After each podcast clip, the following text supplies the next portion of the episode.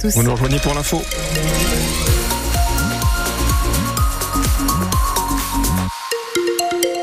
L'inforoute d'abord en deux mots avant de parler de la couleur du ciel avec vous Louise Adélaïde. Du monde sur l'autoroute 1, du monde alors euh, en direction de Paris. Depuis, euh, on le disait tout à l'heure avec euh, Serge à la préfecture.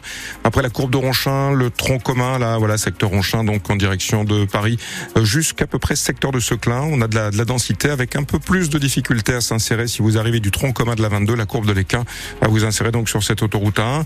Traversée de Villeneuve-d'Ascq, légèrement ralentie dans le sens Gand-Lille, après la courbe de Babylone, hein, jusqu'à à peu près le, le, premier quart de cette nationale 227 en direction de Lille. Là où c'est beaucoup plus rouge, c'est euh, depuis le, le, secteur de Villeneuve-d'Ascq et c'est donc la 22 en direction de Gand. Euh, quelques minutes hein, de temps de parcours en plus pour arriver au niveau de pratiquement de Tourcoing-les-Francs-Brimpins en direction de Gand. Toute cette partie-là, donc euh, depuis Villeneuve-d'Ascq, est bien rouge, chargé, alors que l'autre sens, Gand-Lille, ça roule. Je dirais voilà pour l'essentiel, un peu de monde également sur la 25 au niveau d'Anglo et d'Entière en web pour le ciel, Louise Adélaïde. Soirée douce et au sec ce soir, retour de la pluie cette nuit dans tout le nord et le Pas-de-Calais, mais par contre, ce seront des éclaircies que nous aurons dès le réveil. Dans l'actualité, les blocages des agriculteurs à la frontière belge sont en train d'être levés. Ils sont menés depuis le début d'après-midi dans l'Avenois, au-dessus de Maubeuge. Ces barrages sont tenus par les agriculteurs du Nord et les Belges pour dénoncer les normes européennes. Les annonces de la Commission européenne ce midi de limiter les importations ukrainiennes et de déroger à la règle des jachères cette année sont un premier pas, mais elles ne suffisent pas pour ces agriculteurs.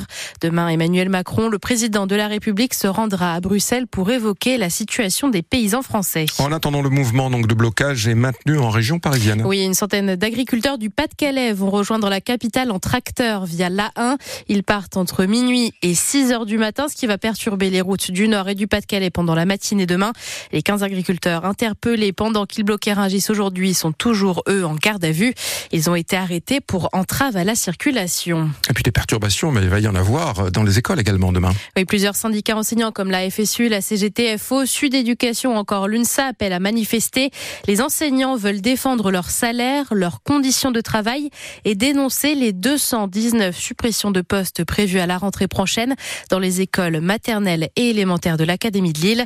De nombreuses classes et écoles seront donc fermées dans le Nord-Pas-de-Calais demain car le mouvement s'annonce très suivi, Hélène Fromanti. Oui, au niveau national, déjà le, le FSU, SNU et PP, premier syndicat du primaire, prévoit 40% de grévistes. C'est la même prévision localement dans le Pas-de-Calais, 40%.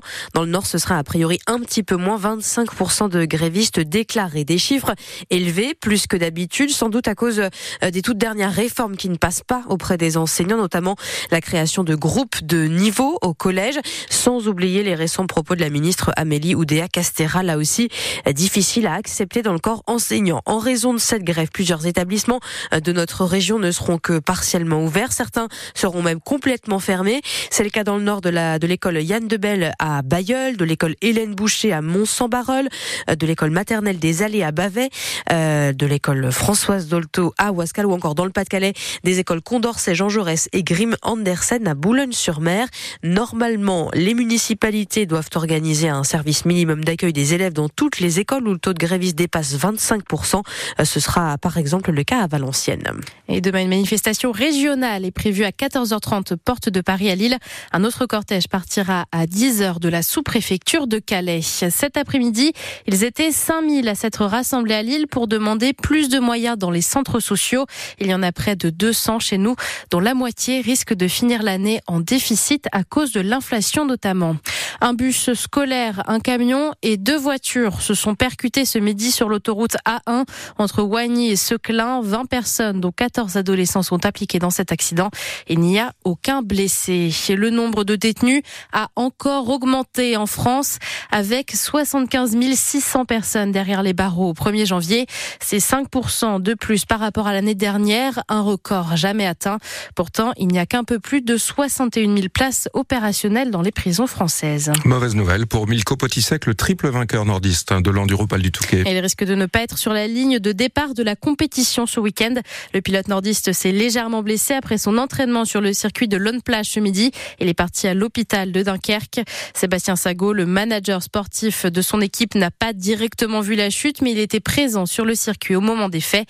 Il raconte au micro de Roman Porcon cet accident qu'il qualifie d'anodin. On était en fin d'entraînement, tout allait bien, euh, pas une grosse chute. Euh, au retour, c'était le dernier, les derniers tours de roue, euh, tout s'était très bien passé. Il voulait souhaiter refaire un ou deux tours juste pour un petit feeling, voir si tout allait bien. Petite chute, enfin rien, de très spectaculaire. Au contraire, hein, il était surtout pas dans des tours rapides, mais parfois ce sont des petites chutes qui ont des conséquences plus graves que d'autres. alors on n'a pas, je peux pas vous parler des conséquences puisque là où je vous parle, j'ai toujours pas le bilan final. maintenant, il avait besoin de aller passer des radios, euh, faire des bilans, un bilan de santé afin de vérifier et, de savoir où il en était. Euh, je connais bien Milko, s'il faut aller passer un bilan de santé, c'est que, c'est que la douleur était très présente. Donc maintenant, euh, j'attends le bilan. Les précisions sont à retrouver sur francebleu.fr et vous vivrez l'Enduropal du Touquet ce week-end avec toute l'équipe de France Bleu Nord, partenaire officiel de la compétition. En football, Franck Hez quitte son poste de manager général du RC Lens. Alors que les fans des 100 se rassurent, il reste l'entraîneur de l'équipe de football professionnel. Franck Hez était devenu manager général fin 2022 après des départs au sein de la direction du club. Le LOSC accueille lui un nouveau joueur, Raphaël Fernandez qui arrive d'Aruca au Portugal. Il a signé jusqu'en 2028 dans le club lillois. C'est un défenseur central. Enfin en tennis, victoire en 2-7, 6-4, 6-4 de la Lilloise Océane Dodin. Elle affrontait la Française Loïs Boisson en 16e de finale du tournoi d'Andrézieux Bouteau.